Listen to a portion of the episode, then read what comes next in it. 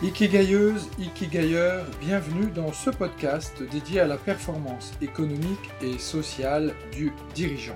Je m'appelle Pierre Cocheteux, je suis Ikikai Business Coach et ma mission est d'aider un maximum d'entrepreneurs surbookés, débordés ou stressés à diviser leur temps de travail par deux tout en multipliant leur performance économique par 10. Car oui, retrouver sérénité, équilibre et qualité de vie en faisant croître ton business, c'est aujourd'hui possible.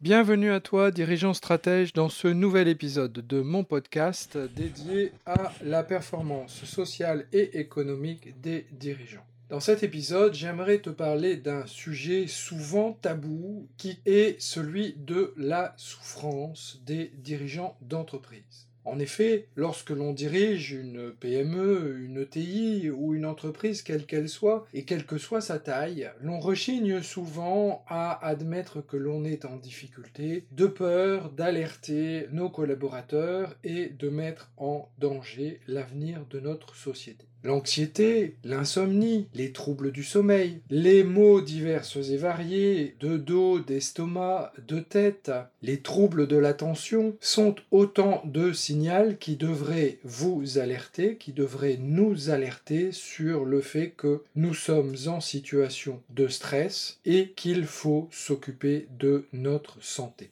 Peu de dirigeants d'entreprise acceptent de mettre des mots sur leur souffrance et le risque est alors de sombrer dans le silence et dans le déni. D'ailleurs, une étude réalisée en 2011 par l'Observatoire à Maroc montre que 81% des dirigeants jugent leur état de santé bon ou très bon. S'agit-il d'une réalité ou d'un biais de confirmation? En parallèle, seuls 8,2 des indépendants déclarent des arrêts de travail et 30% des dirigeants ne vont jamais voir leur médecin traitant. Un bon leader qui veut garder une image forte pour ses collaborateurs et les acteurs professionnels extérieurs à l'entreprise se doit de prendre soin de sa santé et de rester en forme. Il faut à tout prix éviter de rentrer dans le cercle vicieux qui s'installe avec le temps et dont les conséquences peuvent être lourdes. Crise cardiaque, problèmes de santé graves, cancer, voire burn-out, bore-out ou, plus grave,